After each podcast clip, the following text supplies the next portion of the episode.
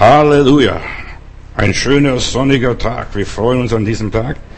Heute habe ich das Thema Glaube an göttliche Heilung.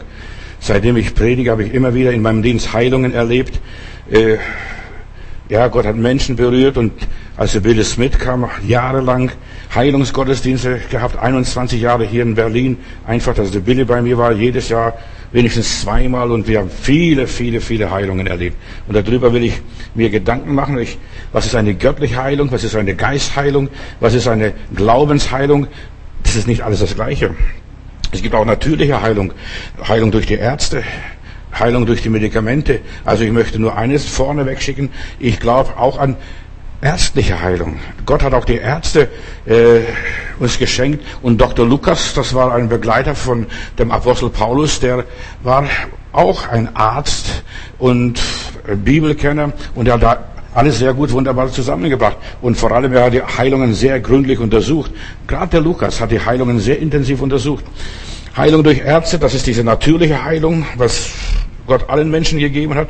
Und in der Offenbarung Kapitel 22, Vers 2, da lese ich, mitten auf der Straße, äh, im Paradies da, auf, äh, wo dieser Strom des Lebens ist, da wachsen die Bäume und die tragen zwölfmal Frucht und jeden Monat bringen sie ihre Frucht und die Blätter des, der Bäume dienen zur Heilung der Nationen, zur Heilung der Völker. Die Blätter, also Teeblätter, was es auch immer ist, also die dienen zur Heilung der Nationen was Gott eigentlich wollte, warum ich über göttliche Heilung spreche. Gott möchte immer zuerst gefragt werden. Bevor wir zum Arzt gehen, sollten wir zu dem lieben Gott gehen und mit dem lieben Gott sprechen. Und dann hast du die Freiheit. Dann wird Gott dich führen, entweder zum Arzt oder dass du ja, mal dich zurückziehst für eine Weile und dich da auskurierst. Die Tiere in der Natur machen Folgendes. Wenn sie krank sind, die legen sich in der Ecke und die kommen wieder raus, wenn sie wieder gesund sind. Und so sollte auch das Natürliche sein. Ruhe, heilt die Menschen. Das ist ganz besonders. Aber zuerst mal den Herrn fragen. In 2. Chroniker Kapitel 16, Vers 12 lese ich,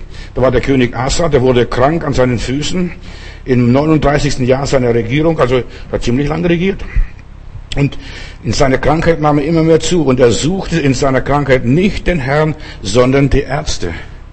Gott macht einen Vorwurf. Gott hat ihn vielleicht an seine Beine geheilt, aber er suchte Heilung bei den Ärzten. Die Frage ist, wo suchst du deine Heilung?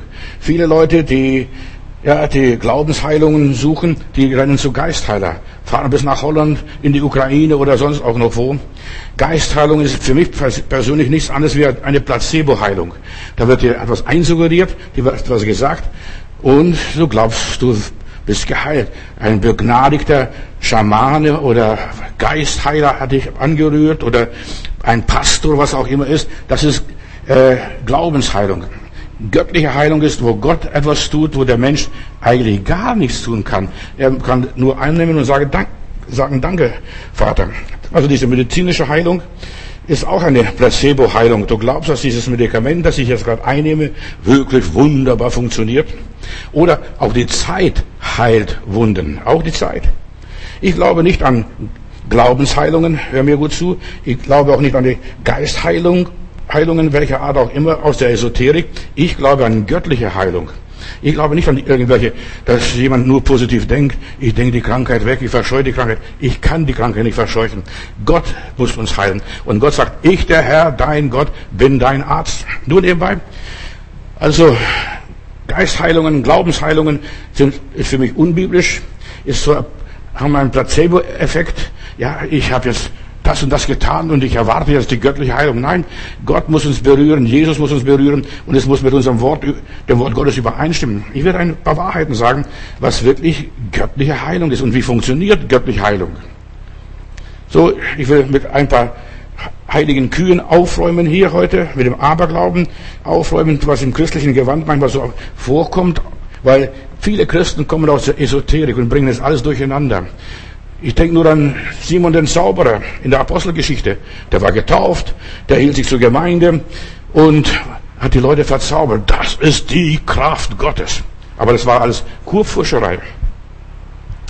Gott hat uns geschaffen und er weiß, wie wir funktionieren. Er weiß, wenn irgendwas auftaucht, wenn Defekte kommen in unserem Leben, äh, die wir beseitigt, vor allem Unstimmigkeiten. Unsere Krankheiten kommen von innen her, psychosomatisch, von innen her. Die Seele ist unruhig, die, ein Problem ist, dass wir nicht bewältigt wir ärgern uns, wir sind bitter, wir sind stolz. Vieles andere spielt eine Rolle. Ich spreche noch darüber. Gott halt erst, wenn der Mensch mit der Sünde aufräumt.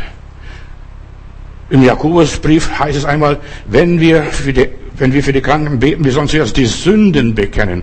Und wenn er Sünden getan hat, wird, der Herr wird ihm die Sünden vergeben und das Gebet des Glaubens wird dem Kranken helfen. Aber zuerst muss die Sünde bereinigt werden. Die Sünde aufgearbeitet werden, mit der Sünde muss gebrochen werden und dann erst kann man mit der Heilung rechnen. Man muss mit der Sünde brechen und dann erst den lieben Gott um Heilung bitten. Zum Beispiel mit seinem Zorn aufhören, dass ich auf jemand wütend bin, der ärgert. Ich muss mit meiner Bitterkeit aufhören, mit meiner Unversöhnlichkeit. Ich werde einfach ein paar Dinge hier nennen, was ich in der Seelsorge in den letzten 50 Jahren erlebt habe, was ich gesehen habe, warum manche Menschen nicht geheilt werden, obwohl sie sehr fromm waren, in der Bibel gelesen haben, gebetet haben, vom äh, Gemeinde zu Gemeinde, von Pastoren zu Pastoren gerannt sind und die sind nicht geheilt. Warum? Und ich habe oft Gott gefragt, Herr, warum hast du diese Leute nicht geheilt? Und ich habe festgestellt, da ist Sünde in ihrem Leben gewesen. Da war Groll, da war Unversöhnlichkeit, da war Angeberei, da war Stress, da war so vieles was die Menschen belastet hat. Und zuerst muss die Sünde beseitigt werden, das Übel, und dann kann Gott die Menschen heilen. Wie heißt es einmal in der Bibel? Tut Buße und kehrt um. Das ist die Voraussetzung, wie man gesund wird. Und wenn du Buße tust und anfängst gesund zu leben, wirst du gar nicht krank werden. Der Herr wird dich heilen. Denn ich sehe bei den Israeliten, die haben nirgendwo große Heilung gebeten, sondern der Herr war ihr Arzt, weil sie das getan haben, was Gott ihnen gesagt hat. So, Buße tun und das, was man falsch getan hat, korrigiert. Vor allem, wenn man mit falschen Leuten zusammengelebt hat, wenn man falsch programmiert war, äh, sich falsch ernährt hat, sich falsch irgendwie verhalten hat, irgendwie falsch reagiert, dass man diese Dinge aufarbeitet und sagt, lieber Gott, vergib mir meine Sünden und heile meine Gebrechen. Denn beides gehört zusammen, der dir deine Sünden vergibt und heilt alle deine Gebrechen. Gott gab dem Volk Israel ganz klare Verhaltensregeln damit sie gesund leben. Sie sollten auf seine Stimme hören. Und dann heißt es, wenn du auf meine Stimme hörst, dann wirst du von den Plagen Ägyptens, von diesen Zivilisationskrankheiten nichts bekommen. Lass dich von Gott führen. Dann wird es dir gut gehen. Fang an, Gott zu gehorchen. Und löse dich von allem Ungöttlichen, was es auch immer ist, was Gott nicht ehrt, was Gott dekretiert, was Gott erniedrigt. Falsche Götter zum Beispiel. Diene nicht falschen Göttern und du wirst merken, Gott kämpft nicht gegen dich. Gegen viele Menschen kämpft Gott. Und Gott ist da nachher die Krankheit verursacht. Und solange die Israeliten unter Gott lebten, nach seinen Regeln, selbst in der Wüste, wo ganz extreme Bedingungen waren, war kein Kranker und kein Gebrechlicher unter ihnen. Kein Kranker. Und nicht nur das, sie haben auch die Schuhe nicht durchgewetzt und die Kleider sind nicht verbraucht worden. Ja, da ist auch Wohlstand gleichzeitig. Wenn du Gott gehorchst, hast du Wohlstand auf deiner Seite, da verdirbt nichts. Bei uns hier ist der Wohlstand, macht die Leute kaputt. Der Wohlstand ist, was die Menschen krank macht. Diese Zivilisationskrankheiten, die süße Leben, Zuckerles und Schokolade und was weiß ich, was so alles ist, was, was die Leute so alles genießen, das süße Leben. Ich habe eines festgestellt, die armen Leute, die viel arbeiten mussten und hart arbeiten mussten, die leben lange. Die leben gesund auch, die werden gar nicht krank, weil die können gar nicht sich leisten, krank zu werden.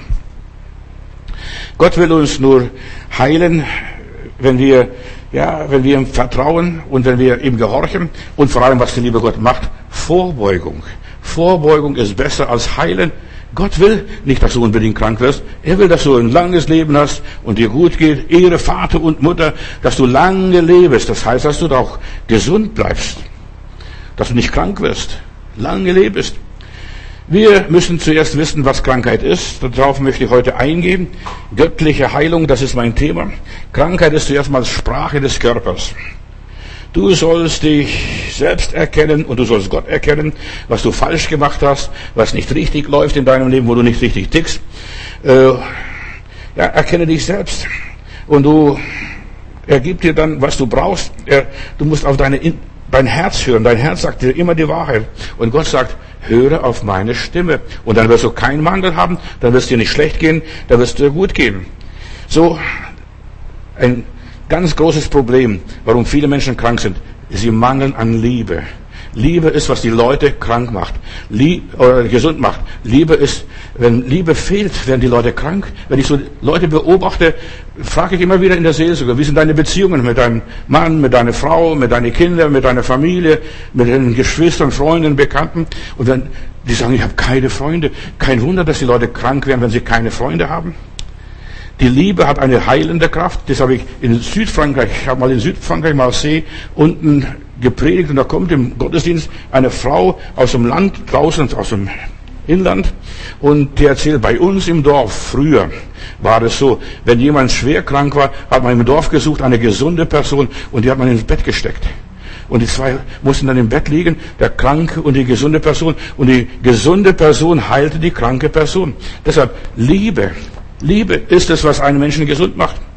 Und Liebe ist eine heilende Kraft Gottes. Und Lieblosigkeit kommt aus Ungerechtigkeit, Unstimmigkeit, aus Missverhältnissen oder irgendeine Abweichung ja, von diesem Gesetz der Liebe. Das Größte ist Liebe. Du sollst Gott lieben, äh, den Nächsten lieben, dich selbst lieben und dann geht's dir gut. Da erfüllst du das ganze Gesetz, inklusive alles miteinander. Krank wird man, wenn man irgendwo von einer Norm abweicht, was nicht normal ist, wenn das Innenleben nicht stimmt, äh, wo wir blockiert sind, wo wir uns reservieren, uns abkapseln. Die Blockade kommt aus Mangelerscheinungen. Ja, mir wird das verweigert, andere machen das und ich kann das nicht und ich darf das nicht. Was weiß ich? Der Körper schlägt Alarm. Die meisten kapieren es gar nicht. Was ist mit mir los? Du solltest immer nur fragen, was ist mit dir los? Deine Nase läuft. Nur als Beispiel. Und weißt du, was es ist? Du hast die Schnauze voll. Dir reicht es, was du da erlebst, was du siehst. Oder mir schlägt es auf den Magen. Ja, verstehst du? Oder dein Blutdruck steigt. Du musst dich nur über etwas ärgern. Und gerade hoher Blutdruck macht die Menschen kaputt, macht die Menschen krank. Alles, das Psychische hat äh, mit dem Körper sehr, sehr viel zu tun. Menschen, die ja Enttäuschung erleben, schockiert sind und so weiter, die werden anfällig, für die, alle möglichen Krankheiten, haben ihr, ein schwaches Immunsystem. Sie stehen vielleicht nicht mehr so zu Gott. Die sagen, ich kann Gott nicht vertrauen, rebellieren mit Gott und sagen, Gott, warum hast du mir zugelassen? Warum bist du so unfair? Schlägst mich fast mit der Peitsche. Du bist enttäuscht, bist verletzt und das hast du nicht verarbeitet. Dein Rumor ist in dir drin. Du denkst die ganze Zeit, was, wie kann ich das wieder gut machen? Was ist da falsch gelaufen? Oder du hast irgendwann dein Gelübde nicht bezahlt, hast was versprochen und nicht gehalten. Das alles schlägt auf Menschen zurück. Sind Kleinigkeiten, sind Bagatellsachen. Aber gerade diese Kleinigkeiten, diese Viren, geistige Viren, die sind, was die Menschen krank, krank machen. Unser Gott nimmt mit Kleinigkeiten sehr genau. Die meisten Menschen haben einen falschen Glauben an Gott. Sie haben Götter, einen Kirchengott, einen Herrgott oder wie man das auch nennt, diese Dinge nennen möchten, den gibt es gar nicht, diesen Kirchengott. Gott ist in jedem Menschen. Und wenn du das einmal kapiert hast, als Gott mich gelehrt hat, Gott ist in jedem Menschen, ob es ein Deutscher ist oder es äh, Türke ist oder ein Russe ist oder ein Amerikaner ist, in jedem Menschen, Christ und Nicht-Christ, ist Gott drin. In jedem Menschen, in einem Moslem, in einem Buddhisten, in einem Germanen, in einem Juden, in jedem Menschen ist Gott. Natürlich nicht in dieser vollen Version, wie wir das kennen vielleicht, aber der Geist Gottes ist in jedem Menschen. Und jeder Mensch ist eine wandelnde Ewigkeit. Und wenn du das einmal kapiert hast, in jedem Menschen ist Gott. Und wenn etwas krank ist in dir, dann ist Gott in dir krank. Gott in dir ist krank. Das ist das Problem. Gott ist traurig. Gott ist beleidigt. Gott ist eifersüchtig. Gott in dir. Der Wolf, den du fütterst, der Geist, den du fütterst, dieser Geist siegt. Und so, wenn du Gott in dir nicht fütterst, wenn Gott in dir das nicht bekommt, was er sich wünscht, dann wird er traurig, eifersüchtig, neidisch, böse und er macht nicht mehr mit, der streikt, boykottiert. Das ist die Krankheit, das sich auf dem Körper auswirkt. Da verweigert Gott die, mit, die Gefolgschaft und sagt, ich gehe nicht mit, ich mache mit dir nicht mit. Er zieht seinen Segen zurück. Wenn du der Stimme deines Gottes nicht gehorchst. Also wo ist diese Stimme? Die Stimme Gottes ist in dir, in mir, in uns Menschen. Gott geht mit uns. So wie die Bunde, wie die Wolkensäule mit, Israel ging, da war Gott gegenwärtig, da war kein Kranker und Gebrechlicher unter ihnen. Als das aufhörte, kam, da war der Teufel los. Als sie die Gegenwart Gottes verließen, die Israeliten, da wurden sie belagert, wurden ausgeraubt, wurden in die Gefangenschaft geführt. Die Gegenwart Gottes fehlte. Wenn Gott in uns nicht mehr funktioniert, werden wir krank. Da schaltet Gott ab. Haben wir keinen Strom. Da fließt nicht mehr der Segen. Viele wundern sich und fragen sich, ja, warum werde ich nicht gesund? Gott in uns muss gesund werden. Jesus in uns muss gesund werden. Der ist krank. Du hast vielleicht sowas noch nie gehört, aber ich sage es dir. Das ist meine Erfahrung. Weil unser Gott, mein Gott in mir nicht mitmacht, mit mir nicht kooperiert, mit mir nicht mitspielt, mit mir nicht zusammenarbeitet, da werde ich nicht gesund. Deshalb ist es so wichtig, bitte den Herrn, ruf ihn an, red mit ihm, Herr, was habe ich falsch gemacht?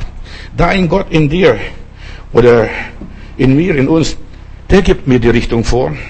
Und sobald er sich auf die Seite zurückzieht, werden wir einseitig, wir werden schlapp, wir werden müde, wir sind nicht mehr ausgewogen, wir bekommen Schlagseite und das in unserem Leben? Gott in dir rebelliert, wenn er das nicht bekommt, was, was er haben möchte. Ich möchte Liebe haben, ich möchte geliebt werden, ich möchte dich lieben, aber du sagst, nein, nein, nein, bitte berühre mich nicht. Stell dir mal vor, wenn Gott dich berührt, wirst du gesund. Seine Liebe. Gott in dir widersteht dir oder er ist dein Freund oder dein Feind. Das entscheidest du selbst, was Gott in dir ist. In 1 Samuel Kapitel 28, Vers 16, da redet Samuel äh, zum König Saul damals.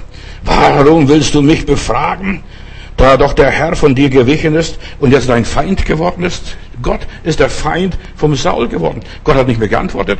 Oder im Klagelieder Kapitel 2, Vers 5 lese ich, der Herr ist wie ein Feind die geworden, also dem Volk Israel. Er hat Israel vertilgt, er hat zerstört alle Paläste und alle Burgen vernichtet. Er hat der Tochter Juda viel Jammer und Leid gebracht. Gott in mir. Deshalb pflege Gott in dir. Christus in dir, den Heiligen Geist in dir, diese Gottheit in dir pflege.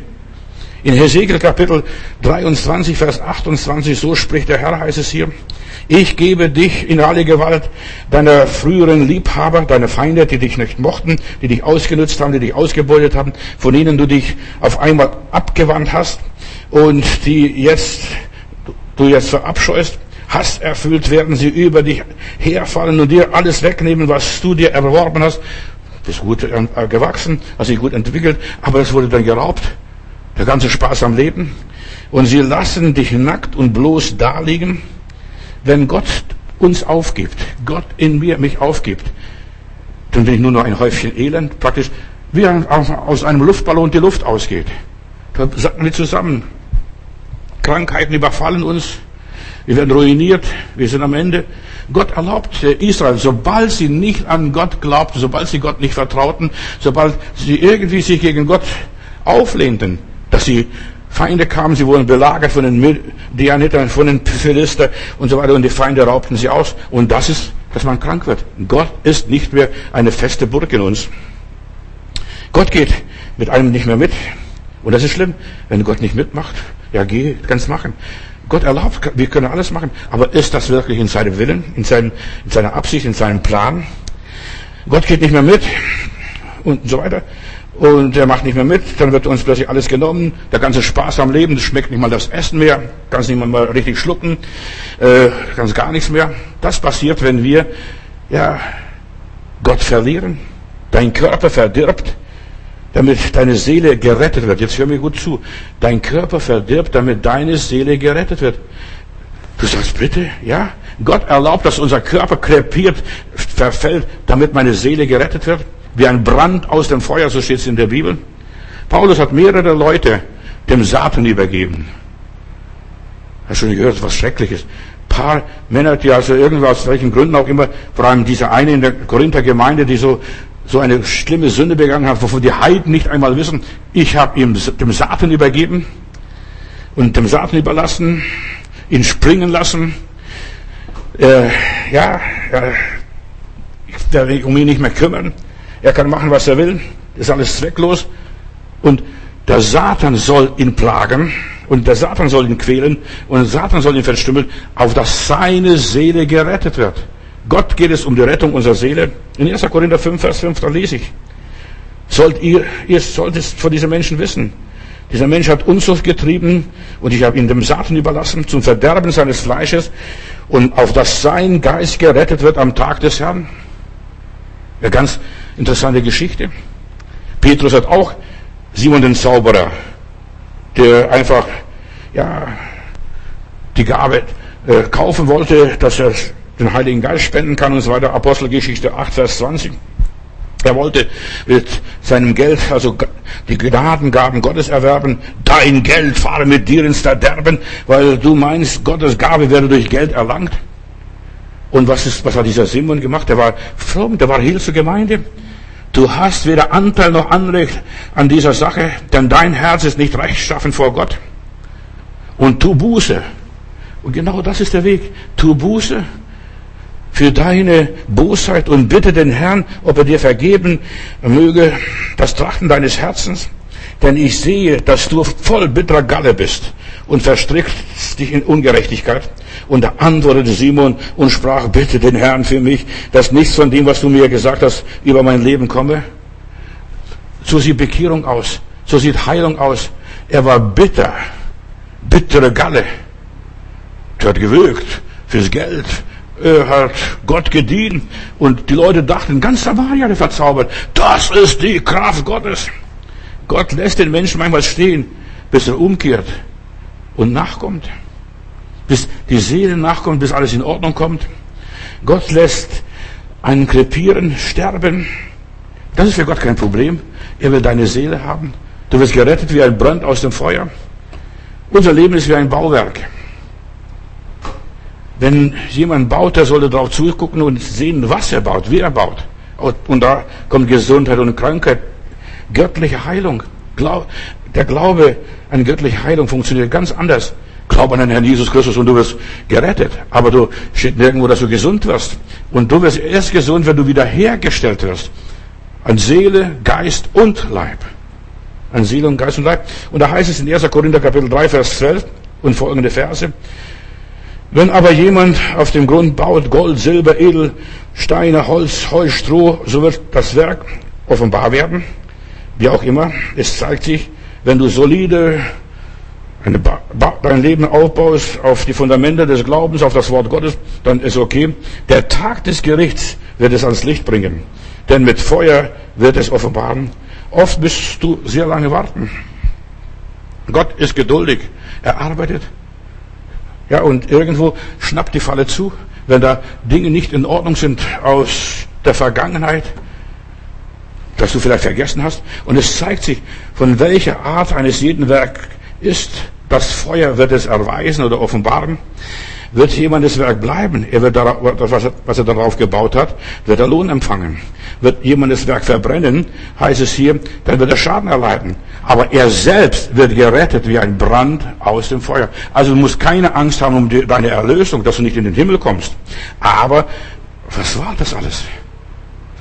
Heißt, du hast Überstunden gemacht, dich überarbeitet, dich überfordert, äh, gestresst und so weiter für nichts und gar nichts. Und jetzt geht's weiter, was das alles ist. Wisst ihr nicht, dass ihr Gottes Tempel seid und der Geist Gottes in euch wohnt? Du und ich, wir sind der Tempel Gottes. Gott wohnt in uns. Unser Leben, nicht eine Kirche, nicht ein Gebäude, unser Leben ist der Tempel des lebendigen Gottes. Wisst ihr nicht, dass euer Leib der Tempel Gottes ist? Und da heißt es weiter, wenn jemand den Tempel Gottes zerstört, so wird Gott ihn zerstören. Denn der Tempel Gottes ist heilig und der seid ihr. Der Tempel Gottes seid ihr. Gottes Wille geschieht so oder so. Kann sich drehen, wie du willst. Wenn wir nicht auf den Willen Gottes eingehen, müssen wir die Konsequenzen tragen. Unser armer Leib muss büßen. Mein Körper. Wenn ich nicht auf die Stimme Gottes höre, was er sagt, mach das und mach jenes, da müssen wir auslöffeln und ausbaden. Die Zeche müssen wir bezahlen. Mein Körper muss es bezahlen. Niemand anders. Ich muss meinen Kopf hinhalten, wenn ich Gott nicht gehorche. Du kannst denken, was du willst hier. Gott lässt sich nicht spotten. In meiner Bibel heißt es, was der Mensch sieht, Galater 6, Vers 7, irrt euch nicht. Gott lässt sich nicht spotten, denn was der Mensch sieht, das wird er ernten. Wer auf sein Fleisch sät, der wird vom Fleisch das Verderben ernten. Wer aber auf den Geist sät, der wird vom Geist das ewige Leben ernten. Also Gesundheit hängt von deinem Geist ab. Wie du in deinem Herzen, in deiner Seele bist. Wir bekommen immer die Rechnung, die Quittung quittiert oder ja, präsentiert und wir müssen es bezahlen. Irgendjemand muss es bezahlen. Das sind nicht die anderen. Du bist es meistens derjenige, der die Rechnung bezahlt. Es sei denn, es sei denn, du bittest Jesus, bezahl mir die Rechnung. Das, was ich verschuldet habe, das, was ich eingebrockt habe, das, was ich falsch gemacht habe, bezahl du die Rechnung für mich. Und der Herr Jesus tut es gerne. Wir müssen ihn nur bitten. Bittet, so wird es gegeben, so wird euch die Rechnung bezahlt. Eine kleine Geschichte aus meiner Familie. Meine Schwester, äh, weißt du, die hat auch auf Gott nicht gehört. Ich darf das frei sagen, weil das alles vorbei ist und die Geschichte schon abgehakt ist. Äh, da hat sie hier aus Moabit einen Brieffreund bekommen aus dem Gefängnis und der bekehrt sich und tut so, dass er Christus schreibt dem Pastor, dass er den Herrn Jesus angenommen hat und dann darf er mal der Ausgang darf und meine Familie besuchen und da kommt er gleich zur Tür rein, kniet sich hin und hebt die Hände hoch und sagt, Gott, ich danke dir, dass ich hier ein gläubiges Haus gefunden habe. Und mein Vater sagt, Maria, so einen gläubigen Mann, einen tiefgläubigen Mann wirst du nie finden. Weißt du, was das war? Ein Sittenstrolch war das. Ein Verbrecher war das. Der war im Gefängnis. Aber dann spielte so vor, hat er mir Briefe geschrieben dann, weil ich habe gesagt, ich glaube nicht an das, was du mir erzählst und meine Schwester erzählst. Ich nehme das nicht wahr. Dann hat er so froh mit Bibelsprüchen geschrieben. Habe ich gesagt, ich möchte von dir keine Post haben. Ich kann meine Bibel selber nachlesen, wenn ich was wissen möchte. Und er war böse auf mich. Was, was ist? Der hat so fromm gespielt. Da hat meine Schwester so mit den Fingern gewickelt und geheiratet, ein Kind gezeugt. Das Gericht hat ihm eine neue Chance gegeben. Dann ist er nach Recklinghausen gezogen, hat dort Arbeit bekommen als Hausmeister in einem Kinderheim. Und nach einem Jahr hat er dort meine Schwester misshandelt und betrogen, sich an Kinder dort im Heim vergangen. Und es war ein Skandal, das ging durch die Presse. Und meine Schwester uns nach Hause, nicht, sich nicht nach Hause getraut, weil sie wusste, ich habe nicht richtig gemacht. Er hat gesagt, Maria, lass dich scheiden. Lass dich scheiden. Du kannst nichts Besseres machen, als dich scheiden. Und nach der Scheidung hat er, dieser Sittenstrolch, so sage ich es heute, einen Schuldenberg von 70.000 D-Mark damals zurückgelassen. Der armen Frau. Und meine Schwester konnte es nicht bezahlen.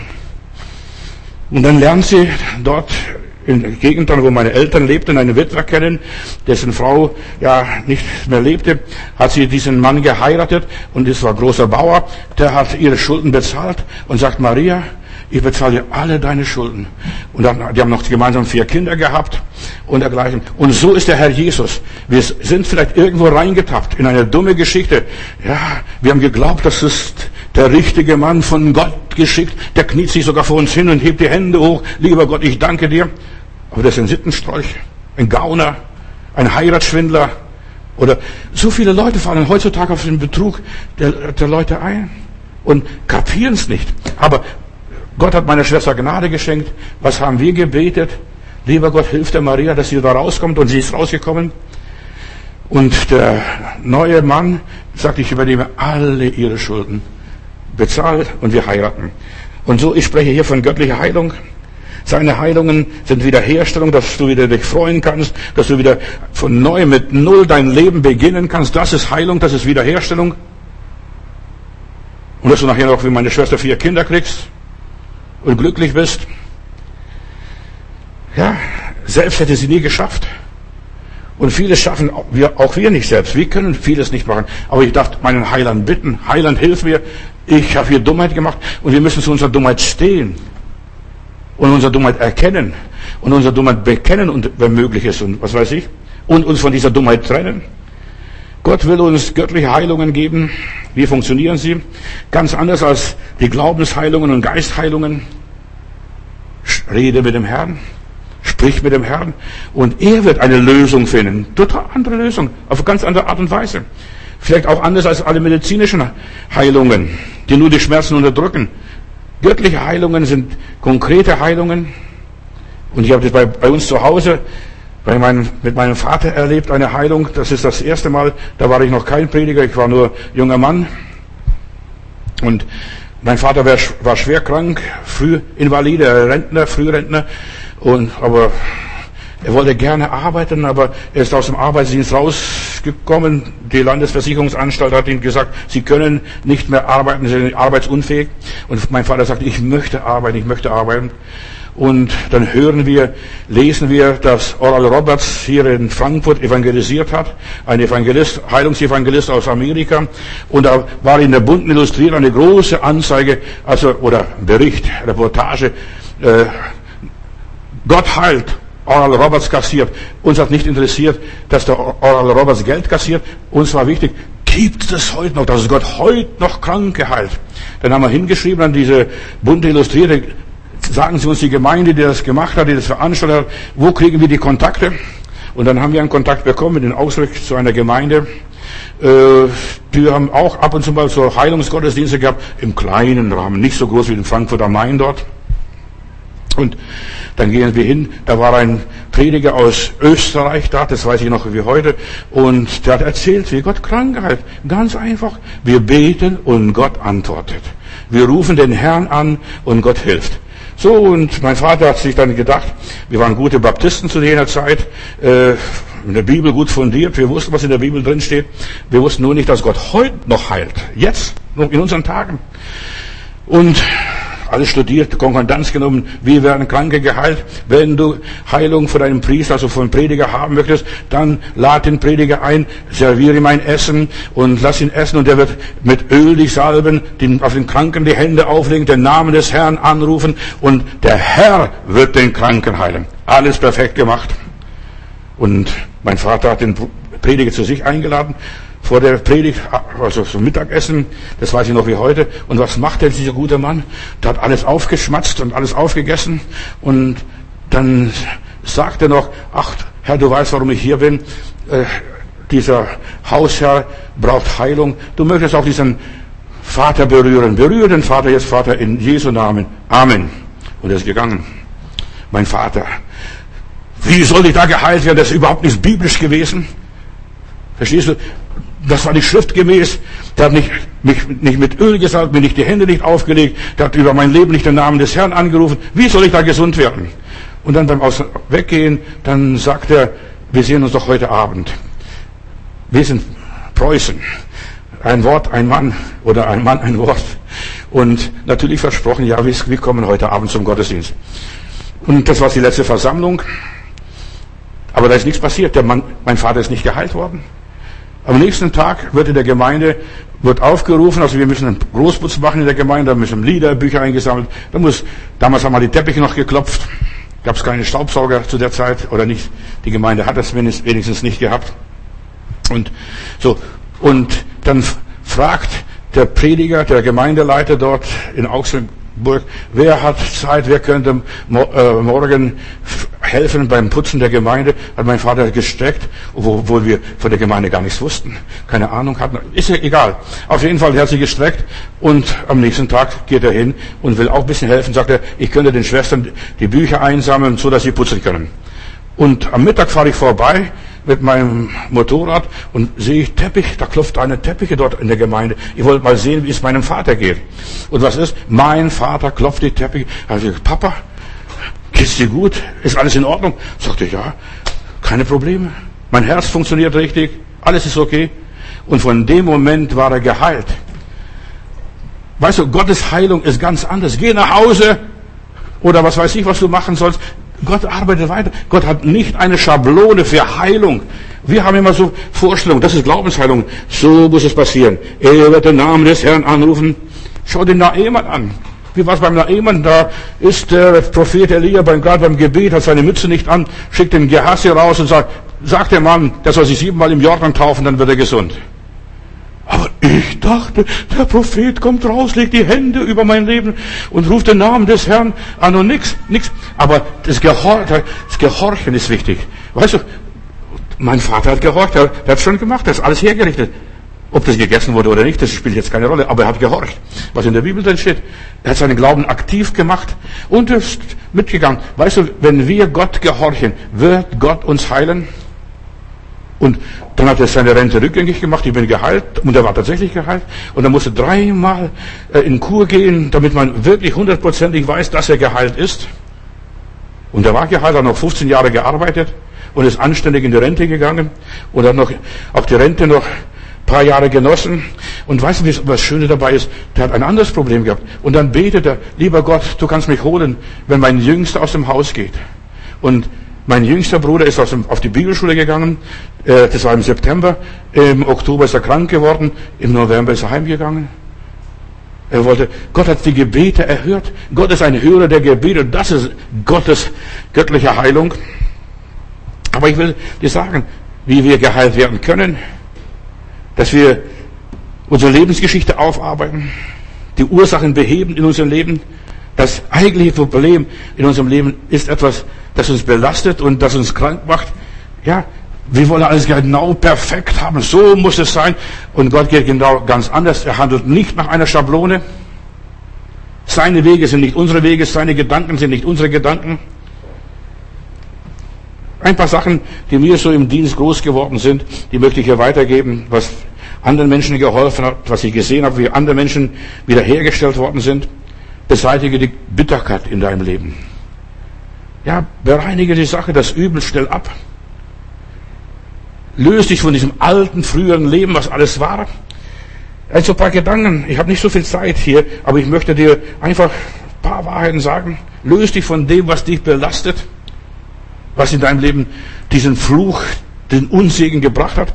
Ich denke nur an Zachäus, als er in seinem Leben die Sachen aufräumte. Da heißt über sein Leben, in diesem Hause ist Heil widerfahren könnte ich sagen, ist Gesundheit widerfahren, ist Wohlstand wieder reingekehrt. Unser Heil versteht die Bibel eine komplette Heilung, nicht nur die Vergebung der Sünden, sondern auch die Wiederherstellung, Wiedergutmachung. In diesem Hause ist Heil widerfahren. Gott will unsere ganze Wiederherstellung an Seele, Geist und Leib. Bringt deine Seele in Ordnung. Was macht dir Tag und Nacht zu schaffen?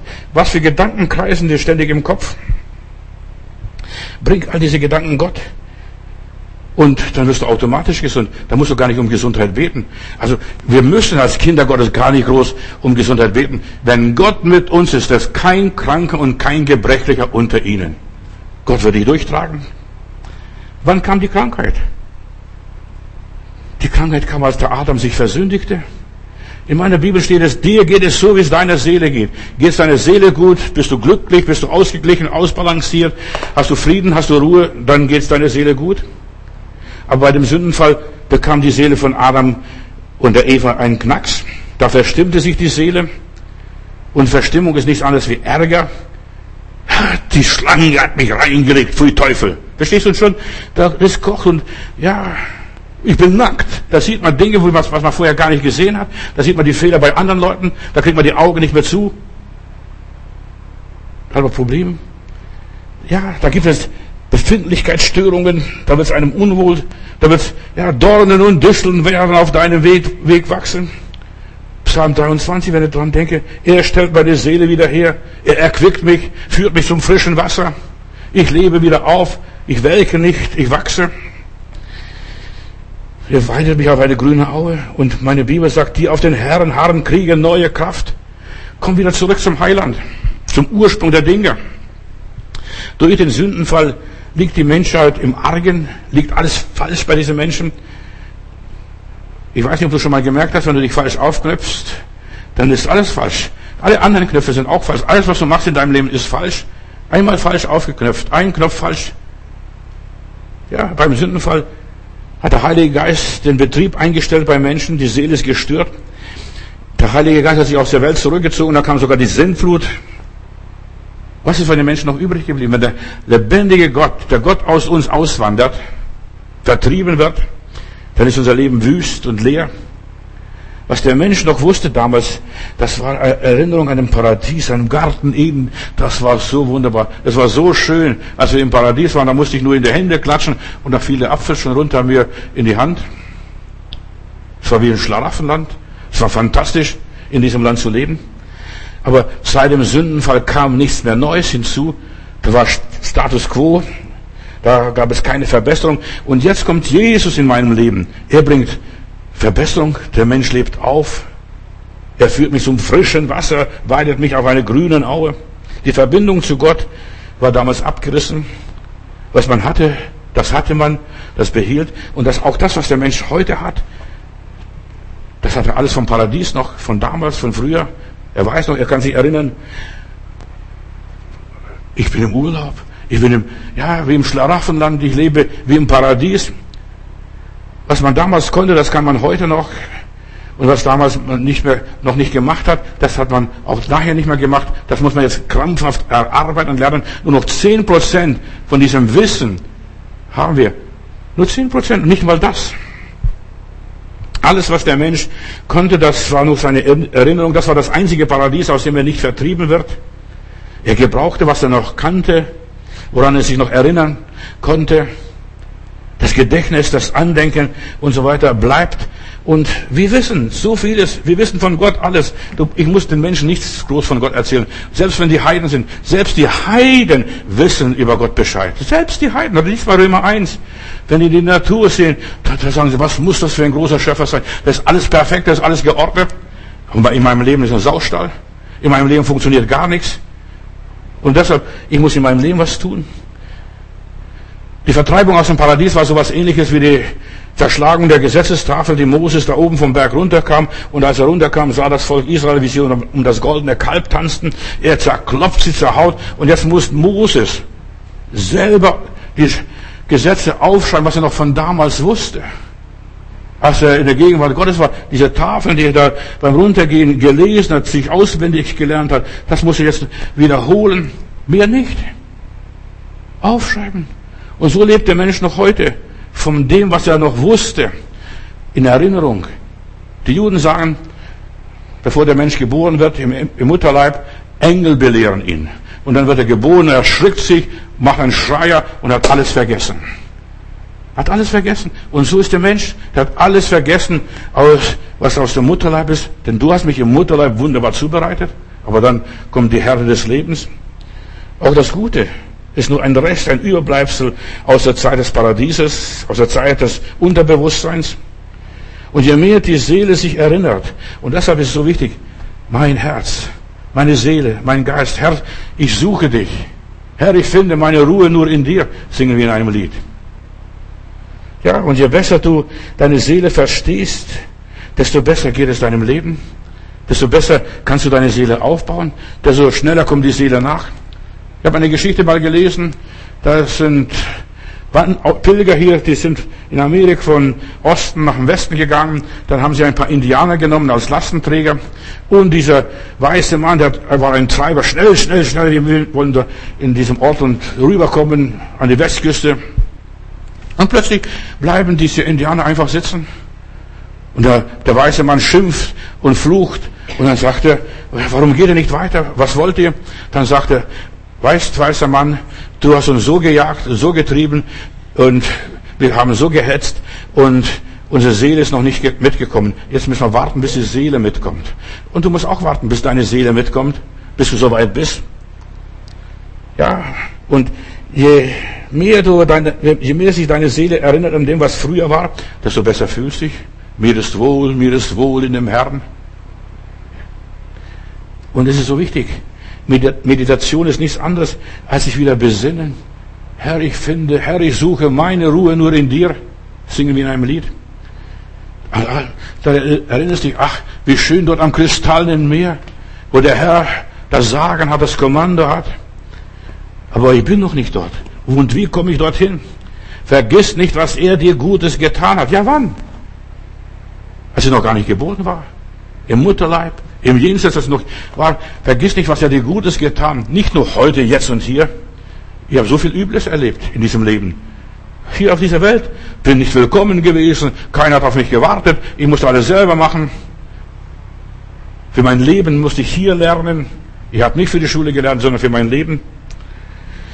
Unserer Seele geht es nur schlecht, weil wir aus dem Paradies vertrieben worden sind. Dornen und Disteln wachsen auf unserem Weg. Und weil wir nichts mehr rückgängig machen können. Wie gerne würden wir viele Sachen rückgängig machen. Deshalb leg deine Last dem Herrn hin. Schütte vor dem Herrn dein Herz aus. Wie werde ich gesund? Göttliche Heilung ist, der Herr berührt dich, der Herr heilt dich. Nur der Herr kann uns die Uhr zurückdrehen und uns einen Neuanfang schenken. Und wir müssen warten, ja, entweder bis wir gestorben sind, oder wir bekehren uns. Wer nicht stirbt, bevor er sich bekehrt, äh, bevor er stirbt, verdirbt, wenn er stirbt, hat Jakob Böhme einmal gesagt. Wir müssen wieder in den Urzustand versetzt werden. Und jetzt heißt es, ist jemand in Christus, ist er eine neue Schöpfung. Das Alte ist vergangen, ein Neues ist im Werden. Noch nicht ganz im Werden, aber es, es ist im Werden. Es sei denn, wir bekehren uns, wir werden erfüllt mit dem Heiligen Geist und der Heilige Geist wird uns all das zurückbringen, wird all das erinnern, was wir gelernt haben, was wir von Gott wissen, was Gott uns Stück für Stück offenbart hat. Und vor allem, wenn wir dann anfangen, die Bibel zu lesen, da wird nochmal alles aufgearbeitet. Die Wiederherstellung der Seele ist ein Sterben, ein Auswandern, ja, ein Absterben der Welt, Glaube an göttliche Heilung ist meine Botschaft. Ja, es ist ein vorgezogener Tod. Das ist diese Wiederherstellung. Ich gebe alles dem Herrn. Ich lasse alles los, alles los. Und deshalb sagt Jesus, wer nicht alles verkauft, was er hat, kann nicht mein Jünger sein. Das ist dieses Loslassen. Du möchtest geheilt werden. Lass los. Egal an was du hängst. Und so viele hängen am Sparbuch, so viele hängen am Geld, so viele hängen an der Familie, so viele hängen, was weiß ich, an alle möglichen Dinge. Wer nicht absagt allem, was er hat, Vater und Mutter, Sohn und Tochter, der kann nicht mein Jünger sein. Der Herr Jesus ist radikal. Und dann verkaufe alles und gibst es den Armen, nicht der Mission, den Armen. Und dann wirst du einen Schatz im Himmel haben. Das ist Bekehrung, das ist Lebensveränderung. Es ist ein innerliches Loslassen, Lösen von der Welt, von den materiellen, materiellen Dingen, von den sichtbaren, von dem menschlichen, was es auch immer sein mag. Verkaufe alles und gib es den Armen.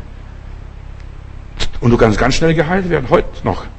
Wenn du alles verkaufst und den Armen gibst, dich löst von allem Plunder, löst dich von den Verletzungen, löst dich von deinen Beleidigungen, löst dich von all diesen Dingen, was du erlebt hast im Lauf deines Lebens.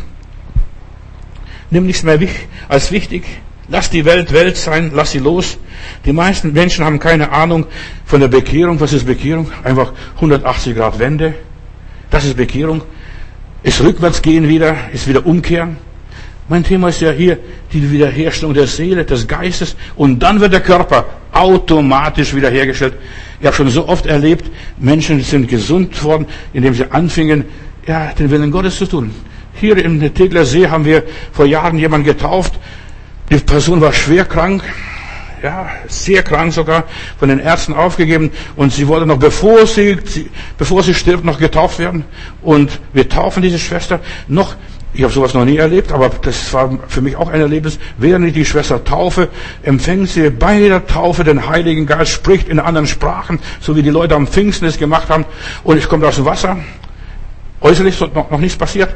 Aber dann kommt sie ein paar Tage später im Gottesdienst und sagt, Pastor, ich war beim Arzt. Mir fehlt gar nichts mehr. Ich bin gesund. Ich bin geheilt. Und das Problem war, sie hat sich so geweigert, sich taufen zu lassen. Sie hat sich so geweigert. Vielleicht weigerst du dich auch gegen etwas, was Gottes Wille ist, was der Herr will, dass du tust. Und wenn der Heilige Geist in dein Leben kommt, bist du ein anderer Mensch, eine ganz andere Schöpfung, eine neue Schöpfung. So, Wiederherstellung ist so wichtig.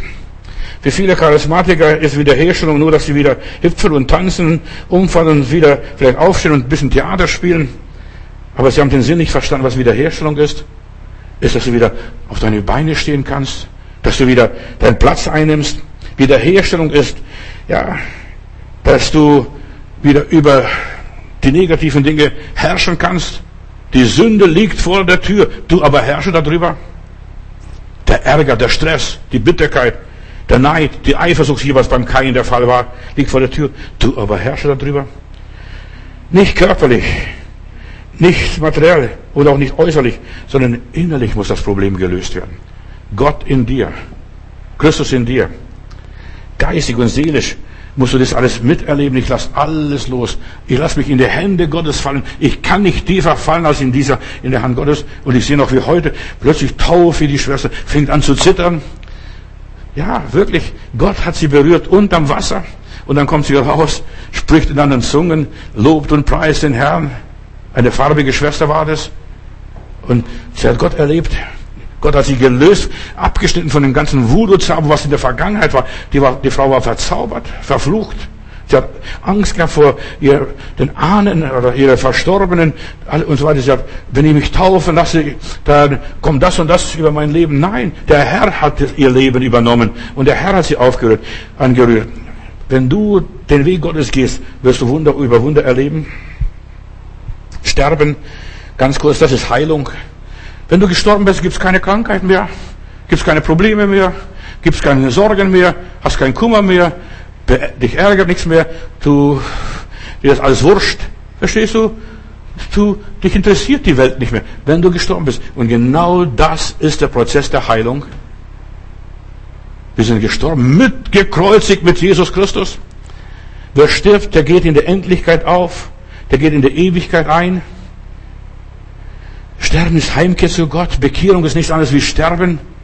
Und wir müssen tausend Tote sterben um das Ziel zu erreichen. Der Mensch ist ein Vertrieben, ein Flüchtling, ist am Schweinetrock gelandet wie der verlorene Sohn und es muss wieder heimgeholt und heimgebracht werden. Und mein Vater hat Brot die Fülle. Und das ist Wiederherstellung. Hier sein Magen, der hat Magenkrebs vielleicht bekommen vom Schweinefraß.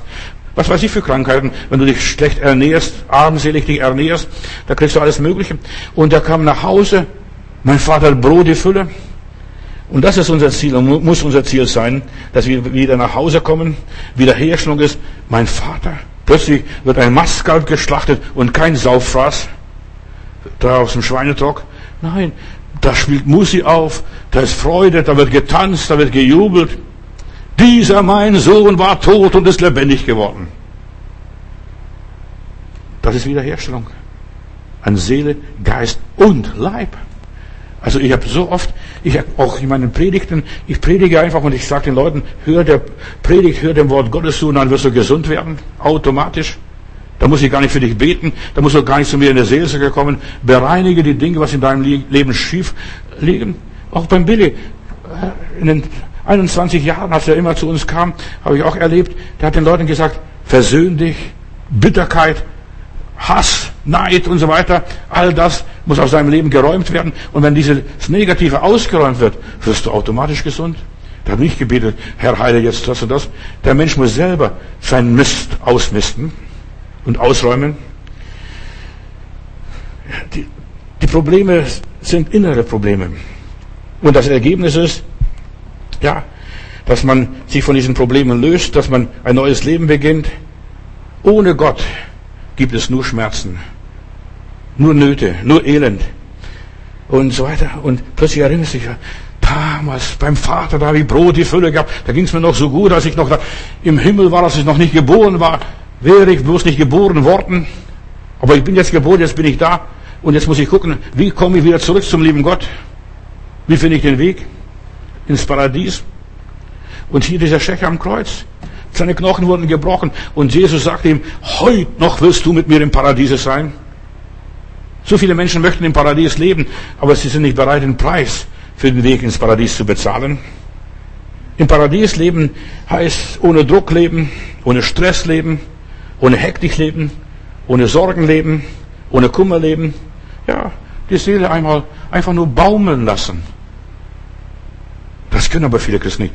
Da, wenn ich so manchmal mit Leuten korrespondiere, das können sie die, gar nicht die Seele baumeln lassen.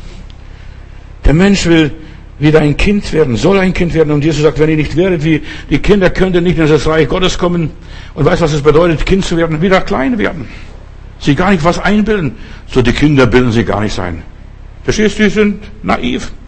Paradies ist wie Urlaub für die Seele. Urlaub, das ist erlaubte Zeit. Nimm dir diese Zeit jetzt, diese Auszeit für dein persönliches Leben. Weg vom Alltag, weg von dem ganzen Stress, alles zurücklassen. Ich werde nicht vergessen, ich predige auf der Schwäbischen Alb und da war jemand im Sterben und ich bin da gerufen worden äh, als Pastor dort, als Evangelist damals und so weiter. Und weißt du, was die Frau fragt? Äh, wer füttert die Ochsen oder die Tiere im Stall? Du? Also wissen Sie, wenn Sie sterben, äh, da wird schon jemand sich finden, der die, die, die Tiere im Stall füttern. Und, aber die Leute denken immer nur, ja, ich kann doch nicht sterben. Ja, wer füttert die Tiere? Lassen Sie die Tiere, lassen Sie los. Aber so viele Leute können nicht loslassen. Ihren Besitz, ihr Vermögen, was auch immer ist, selbst wenn es kruscht ist. Hier in Berlin habe ich eine Schwester, die ruft mich bald jeden Tag an. Da habe ich gesagt, ruf mich bitte nicht mehr an. Es hilft nichts. Ich habe dir gesagt, was zu tun ist. Tu das. Aber sie tut es nicht. Ich brauche eine Zwei-Zimmer-Wohnung. Weißt du, eine Senioren, äh, so, sie will irgendwo untergebracht werden äh, und die Sozialarbeiterin hat ihr ein Zimmer empfohlen, sagt er, nein, das kann ich nicht annehmen, ich brauche zwei Zimmer, ich habe noch so viele Möbel. Er gesagt, die Möbel kommen alle auf den Müll, auf die Müllhalde, die wirst du gar nicht brauchen. Nimm nur Bett und Tisch und Stuhl und bloß ein paar so kleine Erinnerungsstücke, das reicht dir. Aber nein, ich brauche zwei Zimmer, das ist jetzt heute noch. Die ist heute noch nicht ausgezogen und schon, und es geht schon durch zwei, drei Jahre so. Und die kann bald nicht mehr laufen. Also du, du wirst einmal rausgetragen werden und deine Möbel mit dir mit.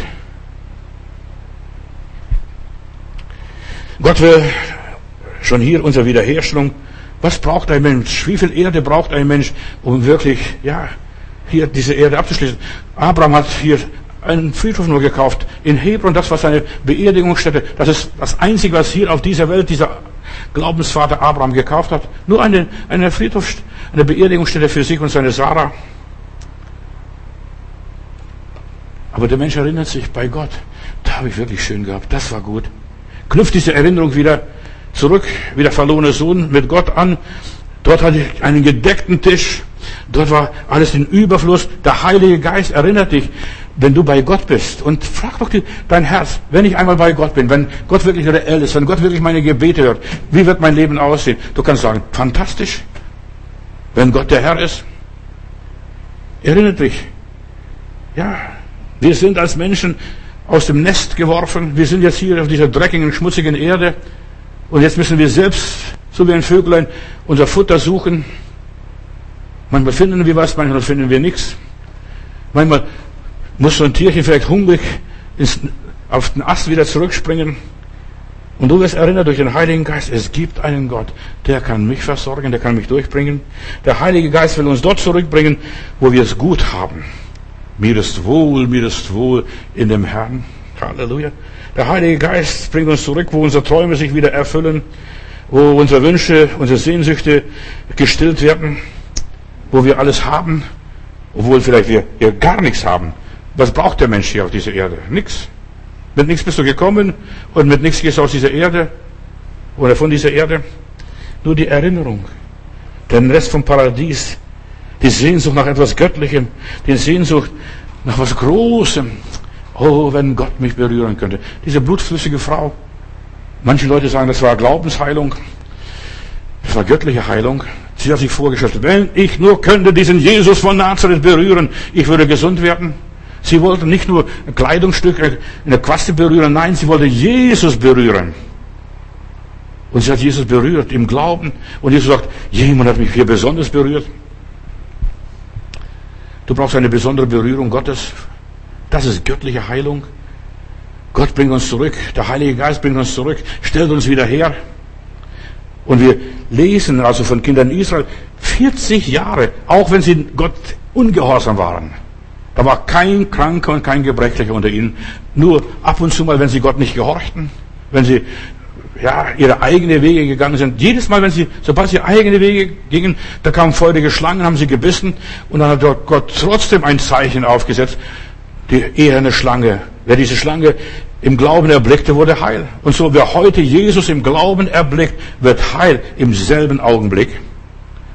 Findet den Weg wieder zurück zu Gott, zum Heiligtum, zum Haus Gottes. Wieder den Weg so, wo du unbeschwert warst, wo du als Kind noch gelacht hast, wo du Freude gehabt hast, wo du noch Pläne dir gemacht hast. Wahrscheinlich noch nie, aber ist egal. Aber bevor du geboren bist, bist du mit einer Idee zur Welt gekommen, auch wenn du noch nicht sprechen und äh, konntest und gar nicht so weit. Du bist mit einer Vision gekommen zu dieser Welt, äh, in diese Welt. Schau doch so ein Kind an. Schau doch so ein Kind. Kinder wissen nichts vom Geld. Die interessiert nicht. Die haben ja gar keine Ahnung. Die müssen zuerst mal gelehrt, was Geld ist überhaupt. Sie brauchen kein Geld. Sie sind auch so glücklich. Und werdet wie ein Kind. Jesus sagt, wenn ihr nicht werdet wie ein Kind, dass ihr nicht vom Materiellen abhängig seid, freut euch. Genießt euer Leben. Die Sehnsucht Ja, nach dem Ursprung, nach diesem Ewigen. Das ist, was der Mensch hat in seinem Herzen. Und wenn er das nicht befriedigt wird, weißt du, wir füttern unseren Körper, wir ernähren uns gesund, schlucken Vitamine pfundweise. Aber was wir brauchen, ist, dass die Seele genährt wird. Speise für die Seele. Dass wir wieder göttliche Visionen haben, göttliche Ahnung haben. Ich lebe. Doch nicht mehr ich, sondern Christus lebt in mir, sagt der Apostel Paulus. Was früher einmal war. Vergiss das alles, löse dich von diesen unerfüllten Träumen, von den unerfüllten Visionen. Denk an Josef. Josef hat sich dem Herrn überlassen. Und ich kann mir vorstellen, da hat Probleme gehabt am Haus von Potiphar. Habe ich nicht geglaubt? Habe ich nicht Gott gedient? Habe ich den Herrn nicht lieb gehabt? Und jetzt hauen sie mich in die Pfanne, in die Grube. Der Herr war mit Josef. Und wenn du dieses Gefühl hast, der Herr ist mit mir, egal wo ich hingehe, wenn ich mich ins Bett lege, wenn ich wieder aufstehe, der Herr ist mit mir. Meine Wirklichkeit, meine reelle Welt ist, Gott ist mit mir auf Schritt und Tritt. Er begleitet mich. Er befriedigt meine Seele, beruhigt mich. Meine Seele sucht etwas Verborgenes. Und wenn es, die Seele dieses Futter nicht bekommt, dieses Verborgene, dieses verborgene Manna, wie es in der Bibel einmal heißt, dieses göttliche Wort, dann wird sie verhungern. Wiederherstellung der Seele ist ein Lernprozess. Heilung ist auch ein Prozess, in dem wir lernen, loszulassen. Das loszulassen. Wer das nicht lernt und nicht lernen will, dessen Seele wird verkümmern. Er wird auf der Strecke bleiben. Er wird sein Lebensziel nicht erreichen. Er kann, er wird sich selbst nicht verwirklichen können. Ja, das los. Jeder Mensch hat eine Bestimmung und er, die, die Seele sehnt sich nach dieser Bestimmung, nach dieser Bestimmung meines Lebens. Wofür lebe ich da? Ist das wirklich alles gewesen? Das ist diese große Frage, was Sie ständig stellen. Ist das wirklich alles gewesen? Soll das, ja, das Gewöhnliche, soll, soll ich so krepieren, so in die Ewigkeit gehen, mit unerfülltem Leben? Was habe ich gemacht? Der Friede Gottes muss unsere Seele erfüllen und Gott muss unser Leben bestimmen. Das Innere muss nach außen gekehrt werden. Aber wenn es hier nichts drin ist, kommt auch nichts raus. Nur was drin ist, kommt raus. Jesus sagt, was nützt es dem Menschen, wenn er die ganze Welt gewinnt und dem Schaden an seiner Seele? Und die meisten Leute, die hier in Berlin und wo auch immer über die Straße laufen, viele Menschen sind an der Seele geschädigt. Sie haben alles sind schön angezogen, sie sind gebildet, sie haben, ja, sehen äußerlich glücklich aus, aber innerlich sind sie kaputt. Schau doch die Menschen an. Lass deine Seele heilen und dann wirst du gesund. Ganz einfach. Das ist göttliche Heilung. Lass deine Seele heilen. Wir haben eine Verantwortung für unsere Seele, jeder Einzelne. Gott will, dass wir diese versenkten Schiffe, diese versenkten Schätze ans Tageslicht bringen und uns bewusst machen, das war's. Herr, wenn ich dich nur habe, frage ich nicht mehr nach Himmel und Erde. Selbst wenn meine Leib verschmachtet und mein Leib verschmachtet vielleicht, aber wenn ich dich habe, ich lebe auf und die, die auf den Herrn harren, kriegen neue Kraft. Denn nur so werden wir die Wahrheit erkennen und die Wahrheit wird uns frei machen. Wiederherstellung der Seele ist eine komplizierte und harte Arbeit. Da müssen wir zuerst mal suchen, zuerst mal tauchen. Nicht alle Leute mögen tauchen. Ich weiß nicht, wie es dir geht, aber ich wollte nie gerne tauchen. Tauche auch heute nicht gerne. Verstehst du? Tauchen. Aber wir müssen es lernen, entdecken und finden, was habe ich verloren, wo liegt das genau? Und wir müssen diese Schätze heben aus dem Unterbewusstsein, meines Unterbewusstseins, was da liegt. Und da heißt es, und das Meer gab die Toten her. Ja, und dein verborgenes Leben muss die Toten hergeben, was abgestorben ist, was nicht mehr funktioniert, was, äh, ja, verloren ging. Und wie viele Schätze liegen unter dem Meer? Versenkte Schiffe oder hier versenkte Städte, versunkene Städte und so weiter. Und diese müssen gehoben werden. Und das Meer gab die Toten her. In unserem Kopf bleibt alles gespeichert, alles, was du irgendwo im Mutterleib, in diesem Dasein oder wo auch immer, was du mal gewusst, erlebt, gesehen hast, das bleibt gespeichert. Das kannst du nicht mehr löschen. Diese Festplatte ist, ja, da ist alles registriert. Der, dieser Festplatte entgeht nichts. Und erinnere dich, lieber Gott, wie war es? Was hast du gewollt von meinem Leben? In dir ist eine Überwachungskamera montiert, das siehst du nicht. Aber das, der liebe Gott hat es gemacht. Du weißt alles, was mit dir passiert, was dir entgangen ist, was dir widerfahren ist, was, wie man dich behandelt hat, was man dir angetan hat. Und der Heilige Geist bringt es wieder zurück. Heiliger Geist, zeige mir, was ist in meinem Leben falsch gelaufen. Und wenn er dir dann zeigt diese Dinge, dann bringst du es in Ordnung. Das ist so einfach. Dann verarbeite es, dann ordne es irgendwo ein, dann verwerfe es und sag, Herr, ich löse mich von dieser Sache. Ich will damit nichts mehr zu tun haben. Herr, lösche diese, dies aus meinem Gedächtnis. Gib mir ein Blackout, dass ich, das nicht mehr hochkommt. Wir kennen, ja, nur 10 Prozent. Aber das andere ist auch, auch da, diese 90 Prozent, die wir erleben und wie wir irgendwo wahrgenommen haben. Und Gott kann aus wenig viel machen. Ich denke nur an die Geschichte von den fünf Brötchen. Da sind 15.000 Menschen satt geworden und da blieb noch was übrig. Jesus braucht nicht viel. Er braucht nur einen Punkt, eine, ein Einfallstor. Und dann kann er große Dinge in unserem Leben tun. Unser Körper regeneriert sich eigentlich von selbst. In dem Augenblick, wo Gott äh, Zugang zu unserem Leben bekommt, wo Gott etwas in die Hände bekommt. Fünf Brötchen. Aber was ist das für so viele? Es sind vielleicht Kleinigkeiten, aber Gott braucht diese Kleinigkeiten, damit wir ihn freisetzen können. Gott in uns freisetzen, damit er sich outen kann. So wie Stresshormone, ja, in unserem Körper ausgeschüttet werden, wenn wir gestresst sind, verärgert sind, bitter sind, goldsig. So gibt es heilende Hormone. In dir drin gibt es heilende Hormone. Ist nicht der Heilige Geist, das sind heilende Hormone, die Gott in unser Leben installiert hat.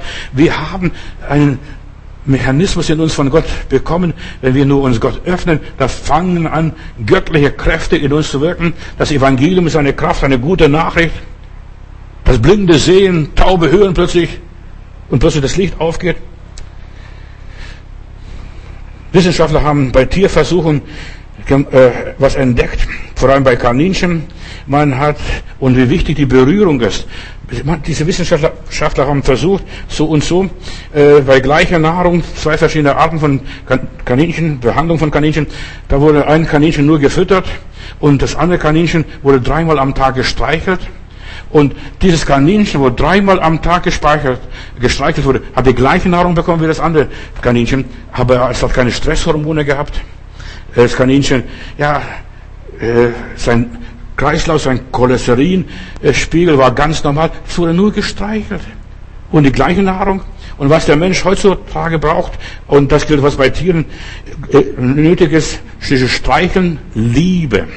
Liebe. Liebe, welche Art auch immer. Wissenschaftler haben festgestellt, Krebs kann geheilt werden durch Liebe. Und meist, die meisten Leute haben Krebs, weil sie keine Liebe haben. Geh mal der Geschichte nach. Ich habe mich mal mit Krebskranken beschäftigt und mal versucht herauszufinden, was ist die Ursache.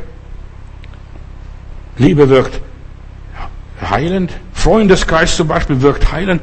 Menschen, die keine Gemeinde haben, keinen Freundeskreis haben, niemand haben, die haben keinen Menschen. Und da steht auch der Heiland daneben, am Teil Bethesda. Der Mensch ist ein soziales Wesen, nicht nur die Kaninchen, auch der Mensch. Liebe verändert die Blutwerte, Hass genauso.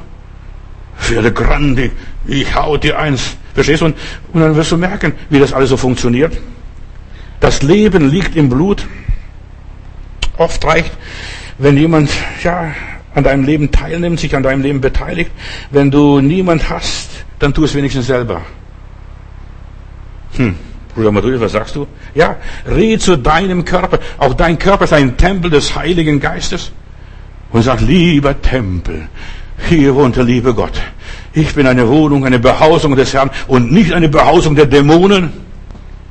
Segne deinen Körper. Pflege ihn nicht nur, sondern hab deinen Körper lieb. Ach, liebes, lieber Körper, streiche mal deinen Körper, du wirst erstaunt sein. Wissenschaftler haben entdeckt, wenn man sich selbst nicht liebt, du kannst andere nicht lieben, wenn du dich selbst nicht liebst. Und du kannst deinen lieben Gott nicht lieben, wenn du dich selbst nicht liebst. Und du kannst deinen Nächsten nicht lieben, wenn du dich selbst nicht liebst. Ich habe schon oft Leuten geraten, aber die gehorchen oft nicht habe ich Knieschmerzen. Ich habe gesagt, streiche deine Knie. Nicht mit Voltaren oder was weiß ich für ein Krust. Verstehst? Streiche mit den Knien und, und segne deine Knie und sag im Namen Jesu, Knie, ihr seid so wichtig, ihr tragt mich, ich habe schon mir, mich schon so lange getragen, so viele Jahre. Seid gesegnet. In der Bibel heißt segnet und flucht nicht. Weißt du das? Dein Körper ist nicht nur Materie, dein Körper ist Geist, dein Körper ist ein Tempel Gottes. Dein Körper braucht geistliche Behandlung, nicht nur mit Salben und mit welchen Spritzen oder welchen Medikamente. Das sind alles gute Dinge. Aber es braucht geistliche Behandlung. Und wenn mal in meiner Bibel steht, der Mensch lebt nicht von Brot allein, sondern von einem jeglichen Wort, das durch den Mund Gottes geht.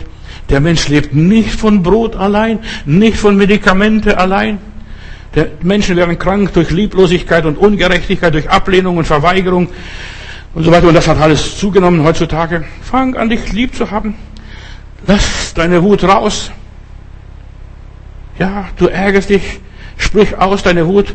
Vielleicht schließ dich ein oder fährst mit dem Auto davon irgendwo und, und Scheiben hoch und dann schreist zum Herrn und sagst alles raus, was in mir ist. Jeder Ärger, jeder Stress, jede Aufregung, jede Empörung, jede Verbitterung. Das ist, was einen krank macht. Lass raus.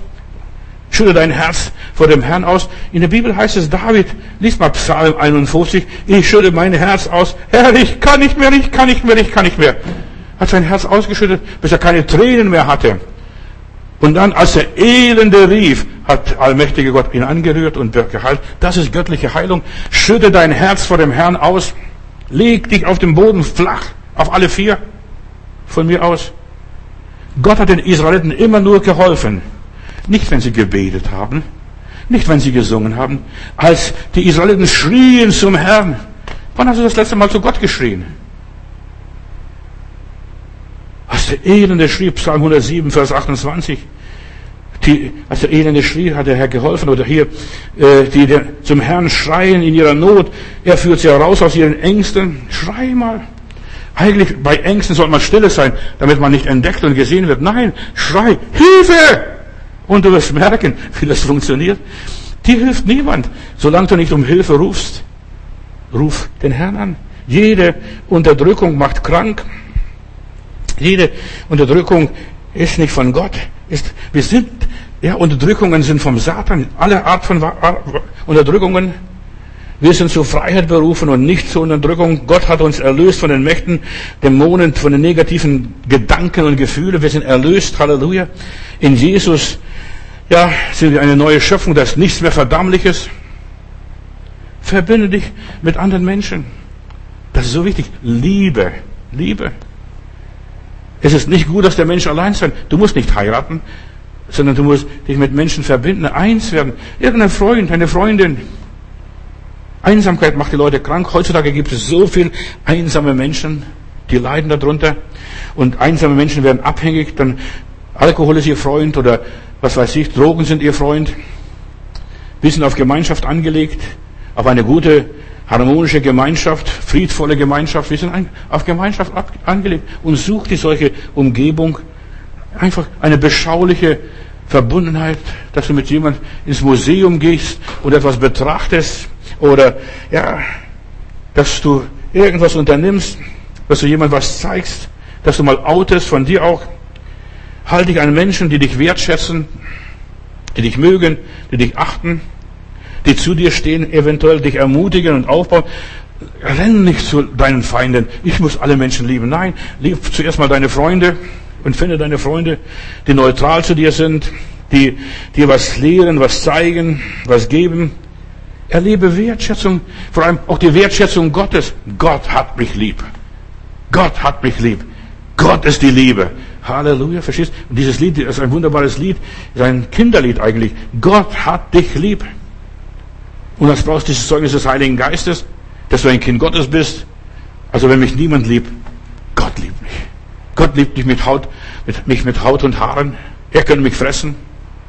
Und das macht er eines Tages. Verstehst du? Er wird mich aufnehmen als sein Sohn, seine Tochter. Das, erlebe, dass Gott mit dir ist, dass du dich in die Hände Gottes fallen lassen kannst, dass du sagst, ich bin so wertvoll in den Augen meines Herrn. Alles, die Beatles haben gesungen, alles, was du brauchst, ist Liebe. Und das ist wahr. Das ist eine große, große, große Wahrheit. Alles, was du brauchst, ist Liebe. Und du wirst gesund. Göttliche Heilung passiert über die Liebe. Gott sagt, ich bin nicht die Liebe, ich bin Liebe. Ja. Knüpfe das Band der Liebe zu Gott, zu dir selbst, zu deiner Familie, zu deinen Freunden, sondern ja, knüpfe deine Beziehung zu den Menschen und wo die Chemie stimmt und du wirst plötzlich Heilung erleben. Ich verspreche dir nicht viel. Der Pastor kommt, isst mit uns zusammen und Vater segne auch den Hausvater und geht. Das war Liebe, dass er gekommen ist, dass er überhaupt zu uns gekommen sind. Wir waren nicht, nicht mal Mitglieder in dieser Gemeinde. Hör mal, was Jesus sagt, wo zwei oder drei eins werden. Nicht, dass er da nur mit unter ihnen ist, sondern er wird geben, was du brauchst. Du wirst schaffen, was, was du dir vorgenommen hast. Du, du hast hier einen Auftrag. Noch, verstehst nicht nur, dass du geheilt wirst, fang an, andere zu heilen. Jeder Christ hat einen Heilungsauftrag. Das haben viele nicht gewusst. Wenn du jemand siehst, wo leidet, sei doch ein barmherziger Samariter. Verbinde dich mit ihm, unterstütze ihn, steh zu ihm bei, halt seine Hand. Sogar Händchen halten ist ein Segen Gottes. Da musst du nicht groß beten. Hilf anderen und es wird dir geholfen. Unterstütze andere und du wirst unterstützt. So wird man geheilt, so wird man gesegnet. Göttliche Heilung geht über die Liebe und über den Magen auch. Koch für jemand. Backen Kuchen, wenn du das kannst. Lad jemand ein, diene jemand anders und es wird dir gedient. Ja, aber ich kenne keine Menschen. Ist kein Problem, geh auf die Straße, da laufen genug Menschen rum. Da frag, Entschuldigung, haben Sie Zeit? Ich habe was gekocht. Als wir hier nach Berlin zogen, äh, ich muss noch schnell diese Geschichte loswerden, als wir hier nach Berlin zogen, da haben wir eine Frau, eine Arme aus Armenien, glaube ich, war die, oder irgendwo da hinten, äh, und die, die war Nachbarin, die hat uns nicht gekannt, und dann hat sie gesagt, ich möchte Ihnen was geben. Wollen Sie das? Wir haben Burgül gekocht. Ich habe gar nicht gewusst, was Burgül ist. Aber diese Frau hat Burgül gekocht und uns gebracht und wir haben gegessen und plötzlich bringt sie uns fast jede Woche Burgül. Und er sagt, so viel können wir gar nicht essen. Aber wir haben eine Freundschaft bekommen, eine armenische Frau, die gar nicht mit unser Kulturkreis zusammenpasst und dergleichen. Aber sie hat einfach, hat ein Burgül zu uns gebracht. Das war unsere Begrüßung hier in Kreuzberg, als wir ange, angekommen sind. Liebe stärkt dein Immunsystem. Lerne Liebe zu geben, nicht nur Liebe zu nehmen. Die meisten Leute können Liebe gar nicht nehmen, aber äh, die müssen sich mal lernen, selber Liebe zu geben und Liebe anzunehmen dann und sich helfen zu lassen. Sag nicht Nein zu deinem Leben. Ja, vielleicht ist irgendwas, irgendjemand, der dir helfen, beistehen möchtest. Nein, nimm die Liebe an, sei groß im Geben, sei groß im Nehmen.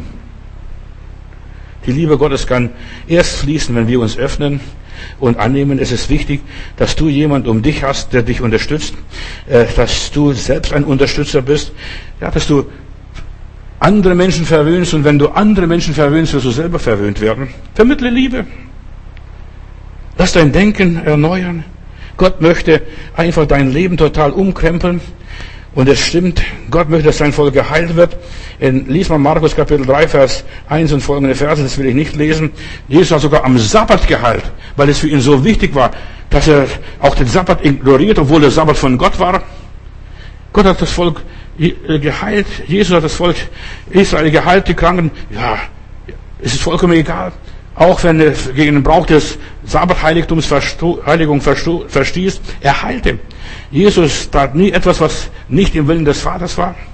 Deshalb diene Gott, heile andere Menschen und du hast einen Heilungsauftrag. Da musst du nicht Theologie studieren, da musst du nur voll Heiligen Geistes sein und voller Liebe. Der Heilige Geist oder die Liebe Gottes ist durch den Heiligen Geist ausgegossen in unser Herzen und, und die Menschen werden plötzlich anders sein. Lieber Jesus, ich, wir glauben an dich, wir glauben an deine Kraft. Du hast Menschen damals geheilt und du willst auch heute Menschen heilen. Und ich bete für alle Menschen, die hier irgendwo jetzt meine Predigt noch hören, heile du ihre Gebrechen. Und da soll unter meinen Hörern kein Kranker und kein Gebrechlicher sein. Hilf, dass sie die Predigt verstehen, dass sie mit der Sünde aufräumen und äh, dass sie erleben, was die Kraft Gottes ist. Die Kraft Gottes wirkt durch die Liebe. Schenk den Menschen viel mehr Liebe in diesen Tagen. Sie brauchen es. Und hilf meinen Hörern, dass sie auf deine Stimme hören und dass sie anfangen, heute konsequent das zu tun, was du sagst, was du ihnen gebietest und dass sie morgen gesund aufwachen. Herr Jesus, überall wo du bist, soll dein Wille geschehen. In Jesu Namen Gott. Amen.